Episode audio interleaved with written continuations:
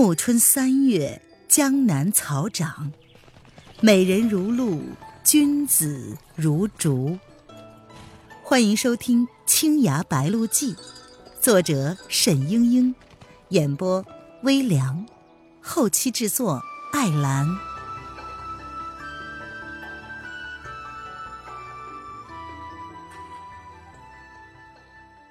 第四十章。沈轩的心愿。青梅在一边听娄迪飞和沈轩谈论还有多长时间的生命，忍不住的哭了起来。娄迪飞说：“生死有命，你哭什么呀？”沈轩也是说：“啊，是啊，青梅，我还没有问你呢，你怎么会在这里？啊，舅舅和舅母还好吗？”青梅眨了眨眼睛，似乎不知道从何说起，看了看沈轩，他忽然道：“楼君，蒋娘子回天台山了。”沈轩皱了皱眉，不解的望着楼迪飞。楼迪飞于是道：“呃，我出来找你之前，他尚未恢复，我就将他托付给了吴掌门照管。”沈轩急了：“楼兄，你怎么可以？呃。”忽然，他胸中一滞，几乎晕了过去。季如兰正巧端了刚刚煎好的参汤进来，见到这情状，赶快给他喂了一口参汤，沈轩才又缓了过来。娄迪飞颇为不安，他说：“哎，沈君，你的舅舅为人，你该知道的。他说要放过蒋娘子，自然不会再为难他的。本来我可以托付别人照管蒋娘子，但是黄鹤楼上闹出事情之后。”江湖上想找他麻烦的人太多了，但是将他放在三醉宫，一来呢外人是万万想不到的，二来你舅舅不管心里怎么想，他既然答应了我，就一定会尽力的保护他，等到你回去和他见面的。舅舅保护他，沈轩低声的道，他此时已有些明白娄迪飞的用意了。娄迪飞见他不信，郑重其事的道。我后来细细的想过，吴婷兄弟的死只怕是另有其因。汤铁牙，我，还有吴小娘子都吃过蒋娘子的绣骨金针，可是都没有死。汤铁牙当时全身瘫软，后来几天都动弹不得。我则是被冰住了全身，用功抵御，方才解开了。而吴娘子中的那一针，只相当于被人清点了穴道，一会儿自己就好了。如此看来呢，这绣骨金针由他一人使出，威力竟然是如此的不同，仿佛并不是针上有毒所致。沈轩道：“啊，是啊，他曾经说过，绣骨金针没有解药，无毒嘛，自然也就没有解药。那时候他在葫芦湾杀死四个人，在中山刺我的印堂。”用的那针上，确实是没有毒的。季娘子，你可知道其中的缘故吗？季如兰摇了摇头，她说：“绣骨金针是天台宗的绝技，连本门的弟子也很少得到真传。我父亲就不会，更别说是我了。我想，如果只是一种普通的毒针，不至于如此难学吧。”娄迪飞道：“嗯，而吴婷兄弟分明是中毒而死的。还有，蒋娘子那时候被汤家软禁着，她连逃跑都不能够，如何出来暗杀吴兄呢？此中啊，定有别情。我本来希望你回去之后，大家还可以把事情讲清楚呢。说不定……哎，原来娄迪飞将蒋灵谦留在吴建之那里。”不但是要设法引沈轩回君山，更是想从中斡旋，化解两边的冤仇，好让沈轩重归于洞庭门下。沈轩听到此处，焉有不知？他虽然不会真的指望吴建之能够有改变的想法，但是娄迪飞的良苦用心也是令他十分感动。青梅忽然道：“ 可是……”娄大侠，你不知道，蒋娘子留在三醉宫，惹出多少麻烦来了。啊？怎么？那可别提了，我们把他关在了桃花坞里，也就是在沈轩院子的隔壁。先是夫人跑去问他，我们小郎是怎么死的，结果一个字儿也问不出来，只好就算了，等沈郎中回来再说呗。我们娘子去看他，他一开始也没有好脸色。娄帝飞说：“哦，我原是托了吴娘子照料他，那吴娘子可劝得了他吗？”青梅瞅了沈轩一眼，然后说：“我们娘子到沈郎中房中取了一幅画给他看，他自己哭了一会儿，后来居然就好了，还问娘子要了笔墨，在画上写了几个字。”沈轩听到此处，早是吃了，不觉地问道：“他写的什么？”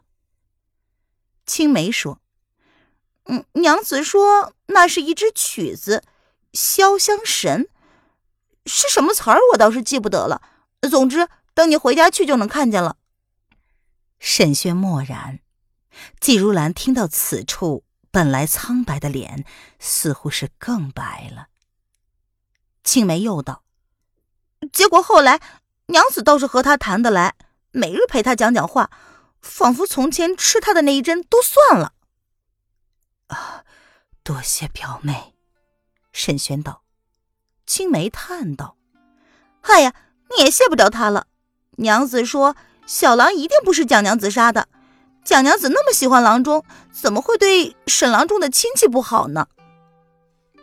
听了这个，沈轩的脸红了红。青梅看在眼里，又说：“蒋娘子在我们面前从来不肯提沈郎中，娘子知道他害羞，倒常常自己在他面前说起沈郎中这个那个的。嗯，只是沈郎中，你有话留下，不让我们说你去做什么去了。娘子只好拿话哄他，说你过些日子就回来了，偏偏你老也不回来。啊，后来呢？”娄帝飞问道：“他怎么又回天台山了？”青梅咬着牙道：“都怪那个什么九殿下姓钱的，找上门来，非要见蒋娘子不可。掌门拿出了许多话来推脱，偏他就赖着不走了，一口咬定了蒋娘子就在三岁宫里。”娄迪飞惊奇的问：“钱九怎么可能知道？”青梅说。那掌门也很奇怪呀。后来没办法了，掌门说那钱九原来是跟蒋娘子拜过把子的，看他也没什么恶意，就去问了蒋娘子。嗯，蒋娘子同意见他，画了一张画，就把他打发走了。沈轩心想，钱世俊念念不忘，无非是找黎黎要那张夜来夫人地下迷宫的地图吧。想来黎黎画了一张草图，打发他走了。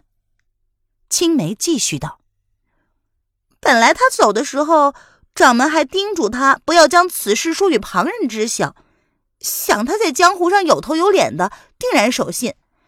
可谁知呀，他前脚刚走，后脚就一波一波的有人来，还质问掌门为什么窝藏沉香社的妖女。有一回，掌门还不得不跟一个妇人动了手，据说是什么镜湖的李素萍。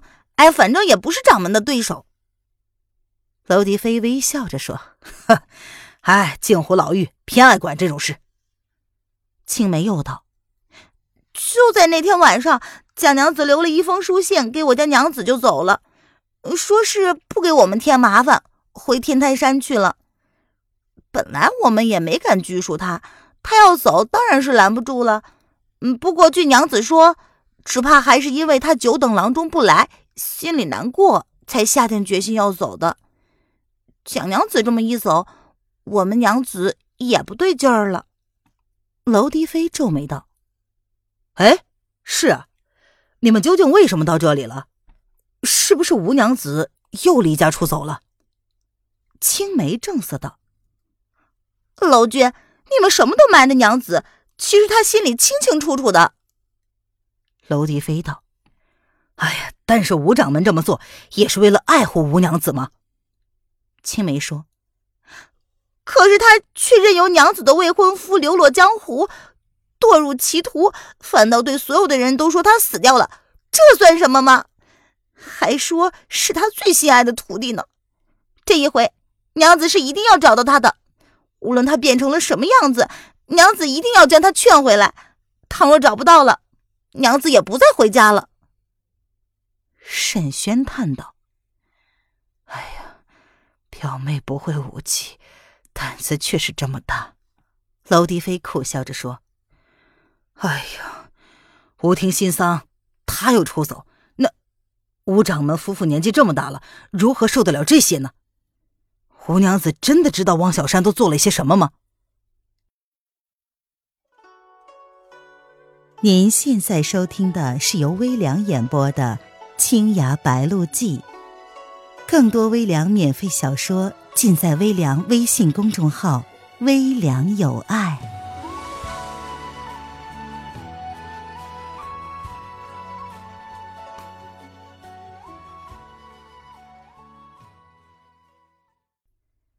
看见季如兰在一边，心想此事却也不足为外人道。青梅叹道：“嗯，夫人确实是气病了。掌门一来分不了身，二来知道娘子这回是铁了心，竟然不去找了，说就当就就当没有这个女儿也罢了。娘子这次出门做了最坏的打算，所以连我也不带，只派了我到这边来做一件未了的事情。不不过这件事……”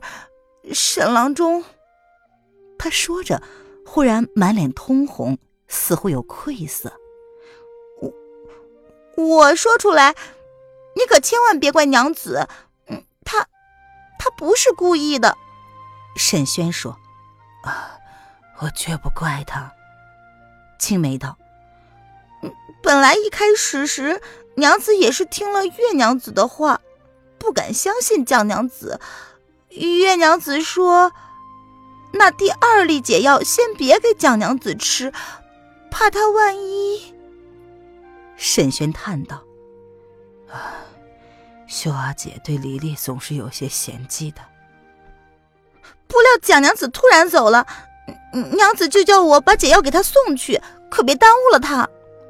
可是天台山那么大，荒山野岭的，我怎么找得到蒋娘子吗？”想想，只好求楼君了。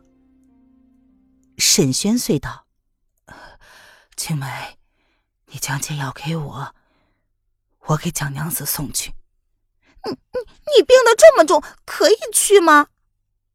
娄迪飞也道：“哎，沈君，你还是好好养伤吧，我一定帮你办好。”老兄妙手回春，我现在已经好多了。想来这几个月里，走到天台山去是不成问题的。大家想，沈轩已经时日无多了，一时间竟然默然。沈轩停了一会儿，又缓缓的道：“ 其实，将死之人相见也是无意的，可是……”我也有些话要同他说清楚。相见或者徒增伤感，但倘若就此永绝，也未免太过遗憾。娄迪飞叹道：“哎，那我送你到山中。”季如兰听了半日，一言不发。此刻她的脸色越发的苍白。忽然，她道。你再留一日吧，我为你收拾，收拾一下行装。沈轩有些动容，他说：“这次若不是遇到季娘子，我早就死了，却是未曾好好的谢谢你。”季如兰说：“你可知道，我照顾你是有目的的。”沈轩的脸色微微发红，一时竟不知道说什么好。季如兰转而道：“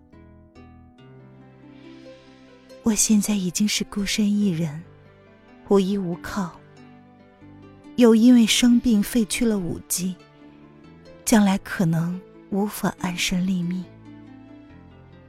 他顿了顿，然后接着说：“我想求沈郎中传我医术。”沈轩听到这个，似乎是如释重负。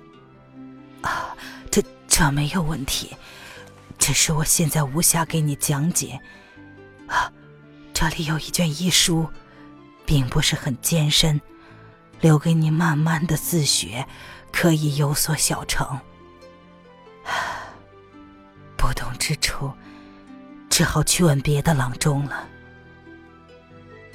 季如兰接过那卷书，古旧的手抄本，上书“铜山秘药”，心知这是沈轩家的祖传之物了，连忙在沈轩面前跪下，欲行拜师之礼。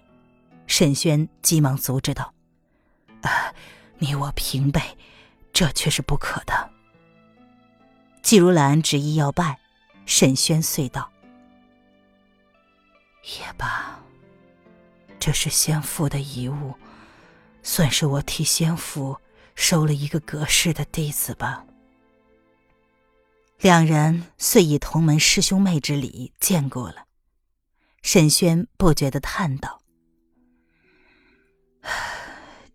季师妹啊，将来好好的照顾你自己。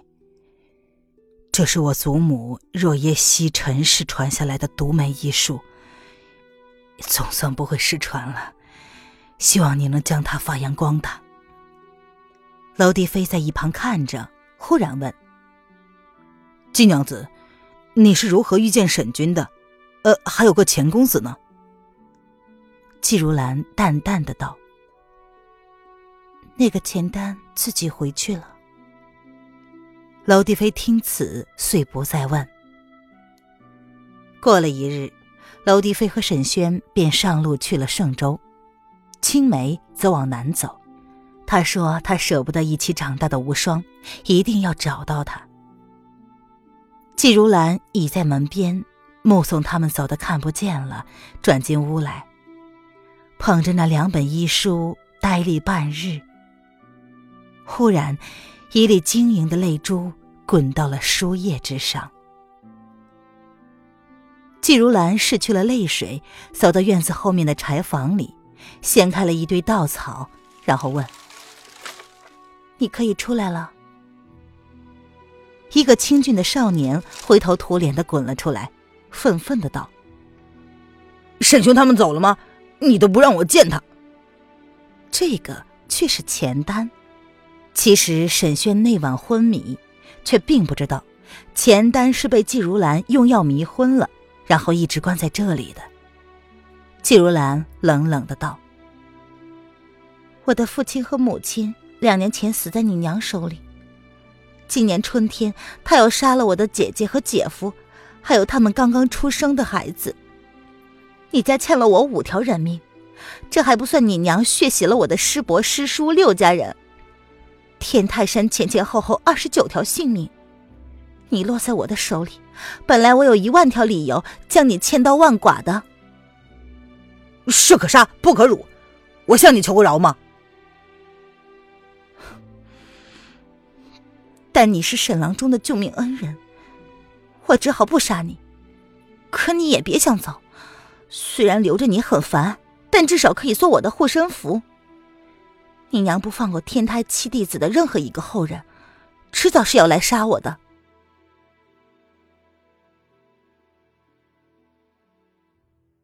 亲爱的听众朋友，本集播讲完毕，感谢您的收听。